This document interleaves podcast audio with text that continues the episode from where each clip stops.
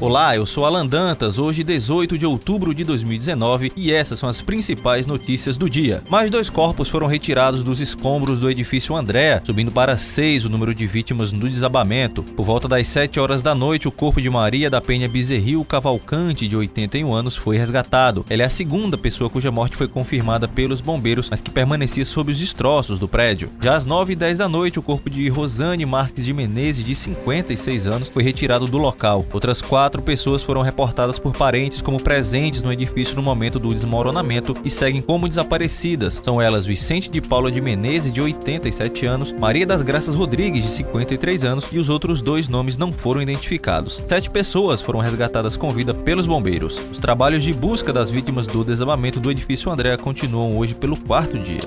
E uma retroescavadeira está sendo utilizada para ajudar na retirada dos escombros do edifício Andréa. Na noite desta quinta-feira, o cenário do local da tragédia ainda era tumultuado. Cerca de 200 voluntários da Força Jovem Universal se revezavam em turnos para operar no local. De acordo com o pastor Diego Alexandre, que está à frente desse grupo, durante o dia há carência de voluntários e à noite há muita gente ajudando. O pastor dispensou mais de 3 quartos dos voluntários por volta das 11 horas da noite. De 100, ele manteve 25. Ainda segundo o pastor, o estoque de alimentos como chocolates e barras barras de cereais está em falta. Eles estão sendo providenciais por serem sólidos, segundo o pastor. Já água e energéticos chegam a toda hora. Algumas pessoas estão indo recolher os alimentos em excesso. O Corpo de Bombeiros Militar do Ceará havia se pronunciado oficialmente nesta quinta-feira, dizendo que já recebeu grande volume de contribuições.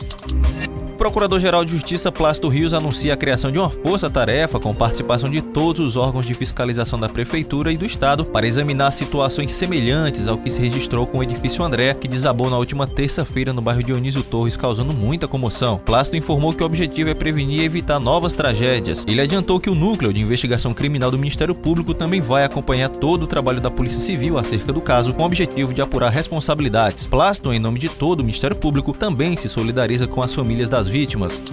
Um mês antes do desabamento do edifício André no bairro Dionísio Torres, a síndica Maria das Graças Rodrigues, de 53 anos, solicitou orçamento para uma reforma do prédio à empresa CAC Engenharia. Na primeira inspeção, os engenheiros constataram pelo menos 135 falhas no pavimento térreo que apresentavam riscos à estrutura. Após a vistoria técnica e apresentação do orçamento, os serviços não foram contratados. O argumento da síndica foi de que outra empresa teria apresentado orçamento 30% inferior. A empresa escolhida pela síndica e é responsável por iniciar a reforma no condomínio no mesmo dia do desabamento foi a Alfa Engenharia. O engenheiro responsável José Anderson Gonzaga estava no térreo do edifício no momento da tragédia, mas conseguiu escapar, assim como dois outros engenheiros e o porteiro do prédio. Maria das Graças, no entanto, ainda não foi encontrada. Essas e outras notícias você encontra no portal O Povo Online, www.upovo.com.br.